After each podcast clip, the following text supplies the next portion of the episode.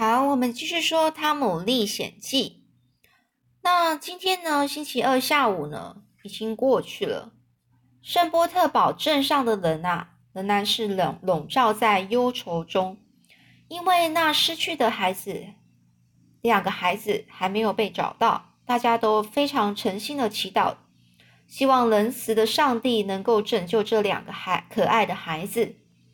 而莫克托尔洞呢？这个这个山洞呢，始终没有传来好消息。搜索队陆续放弃搜寻，回到各自的工作岗位。而萨奇太萨希尔太太呢，她的忧伤已导致生病了。波利姨妈的头发更白了。这天半夜呢，镇上的警钟忽然叮当的大响，突然间街上挤满人。起来，起来，孩子们找到了！大家兴奋地跑向河边，看到汤姆和贝奇乘坐在一辆敞篷马车奔驰过来时，纷纷涌上前去，发出欢声、欢呼声。然后呢，跟在车子后面，怎他们呢，就是呃，跟在这个车后面一起往镇上行进。不久呢，这全部的人都到达了萨奇尔大法官家，大法官的家里也挤满了人。汤姆和贝奇出现的时候，有人立刻上前亲吻这两个孩子，有人抚摸他们的头，有人握住萨奇尔太太和波利姨妈的手，向他们道贺。小镇呢，灯火通明，谁也不想回家睡觉。波利姨妈很开心，萨奇尔太太的喜悦更不在话下了。这时候呢，萨奇尔大法官还带着几个人继续在岩洞那边搜索着。萨奇尔太太呢，赶紧派人去通报这个好消息。迷路的汤姆和贝奇到底怎么逃出岩洞的呢？汤姆呢，躺在一张沙发椅上，面对着热心的听众，他开始大肆的渲染着揭开谜底。原来呀，汤姆看到贝奇累到睡着了，就拉着风线往前摸索，一直走到那条风线。风筝线无法再延长为止。他正想往回走的时候，却看见远处山山壁似乎透出一点阳光。汤姆放下风筝线，摸索着向那个亮光爬过去。等他的头和肩膀钻出山壁小洞时，赫然出现眼前竟然是辽阔滚滚的密西西比河。幸亏是在白天，如果是夜晚。汤姆看不见那一点日光，也就无法探到路了。他又顺着原来的路爬回来，把这个天大的好消息告诉贝奇。可是贝奇太累了，不想再走了。尤其汤姆好几次让他空欢喜，他也不再相信这些话了。还是经过汤姆呢百般的解说，贝奇才勉强答应让他牵着手，在这个黑暗的岩洞里摸索前进。看到亮光时，他简直欣喜若狂。汤姆呢？他先钻出洞穴，再扶贝奇出去。出了洞，两个人呆坐着，流下兴奋的眼泪。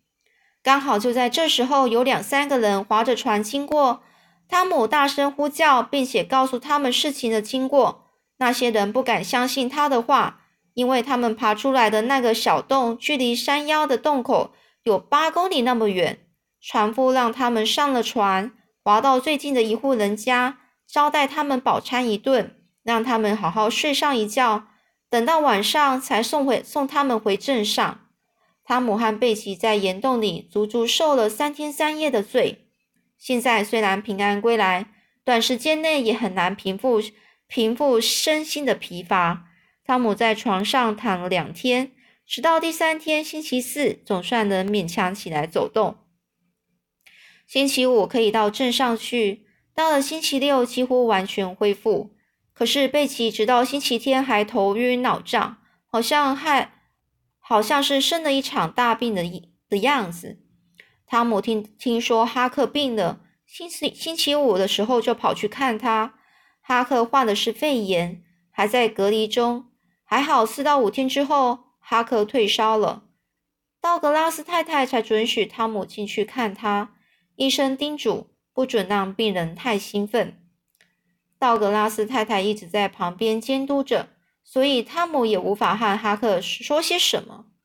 两个星期后，汤姆听说哈克身体已经恢复了，恨不得立刻告诉他冒险的经过。这一天，他正要去看哈克，途中经过萨奇尔大法官，就先进去探望贝奇。刚好大法官和两三个朋友在家，其中一个半开玩笑的问汤姆：“怎么样？你还敢不敢再进那个岩洞呢？”汤姆勇气十十足的说：“有机会的话，我倒还想再进去看看呢。”这个萨奇尔法官笑着说：“汤姆，像你这种天不怕地不怕的人一定不少。幸好我已经想好办法了，从此再也不会有人在里面迷路了。”汤姆就问：“啊，什么办法？”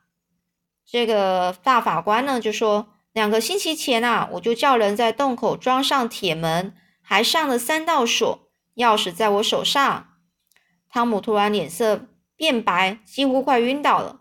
什么？这个时候，法官说：“怎么啦，汤姆？你们快去端盆水来。”他们拿水往汤姆的脸上一洒。好了，不要紧了，汤姆，你刚才怎么啦？只是汤姆就回说：“啊，大法官，你不知道那印第安小孩在逗你呢。”这消息很快传开了，立刻就有十艘载满人的船啊，向摩克托尔洞这那里去。汤姆和萨奇尔大法官坐在同一艘小艇上面。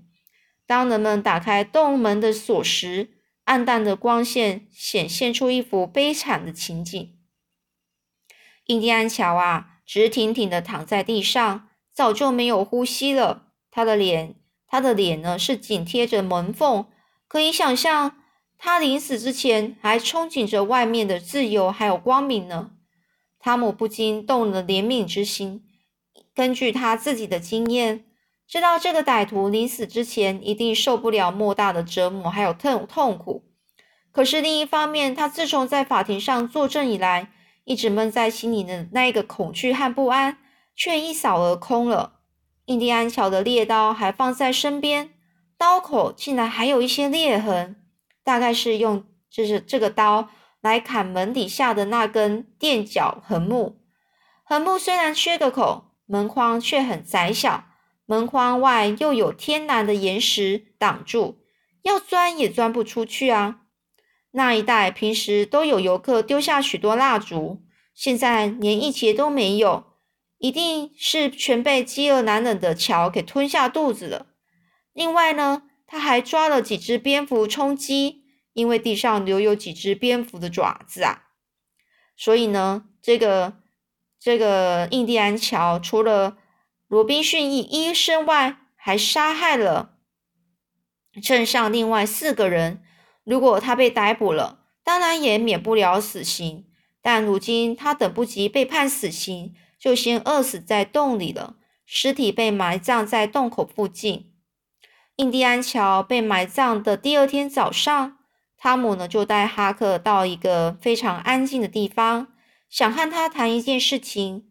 哈克早从威尔士曼老人知道道格拉斯太太的口里知道，嗯，就是从这两个人的嘴巴口里呢，知道了汤姆他所经历的这些危险的事情。所以不等汤姆开口，他就满脸不高兴的说：“你的事我都清楚了。要知道，你到过二号房间，除了酒之外，什么也没有找到。”虽然没有人说那是你做的，不过我猜是你没错。真可惜，你没找到宝藏，要不然早就告诉我了，汤姆。我觉得我们没办法得到那笔钱了。这时候，汤姆说：“嘿，哈克，你说什么啊？我怎么会去？我怎么会去过旅馆那间房间呢？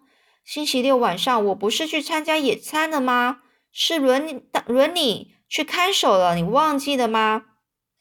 这时候，哈克就想起了，他说：“哦，对了，我怎么会忘记了呢？那天晚上我一直跟踪乔到道格拉斯太太的住家那里呀。”这汤姆说什么？原来你跟踪他们的？啊？这哈克说：“是啊。”哎，那我完全不知道。哈克，你快告诉我经过所有的情况吧。哈克呢，就把当天晚上的事讲给了汤姆听。又跟汤姆说：“你千万不要讲出去。印第安乔虽然死了，那个穿着破破烂烂的同伴还没还没有被抓到的呢。”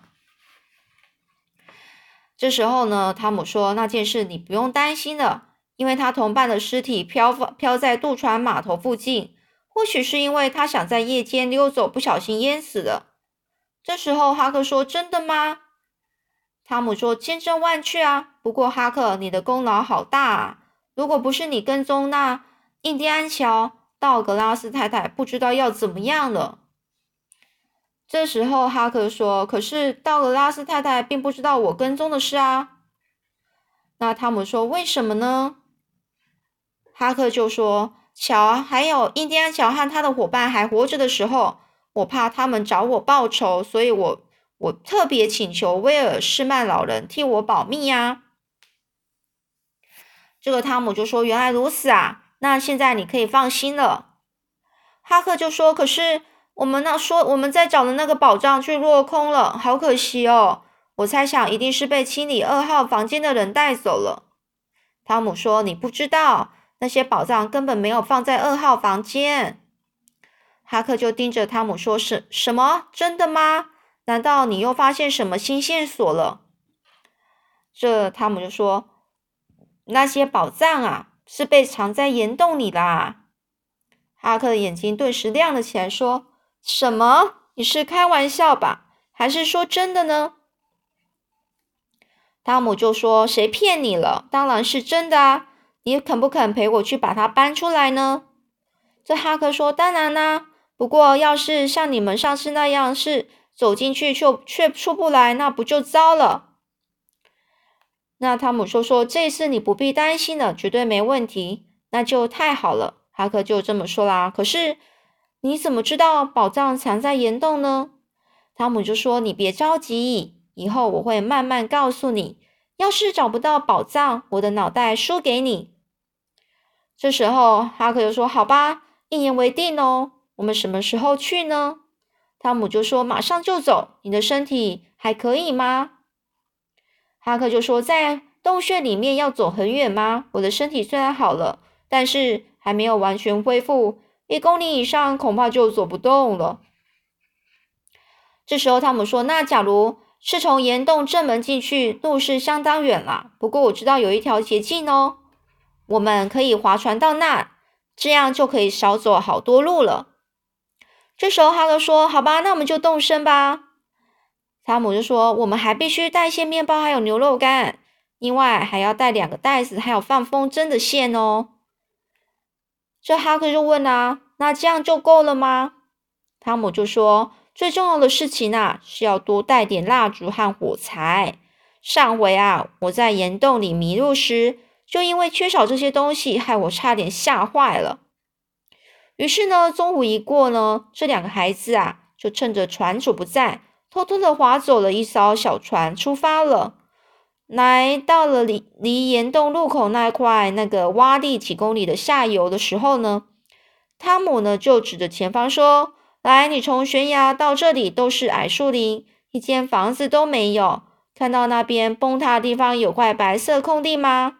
我就是从那里爬出来的。”于是呢，这两个小朋友啊，就上了岸，系好了小船，就往上开始爬喽。那接下来又会发生什么事呢？那我们下次再说喽。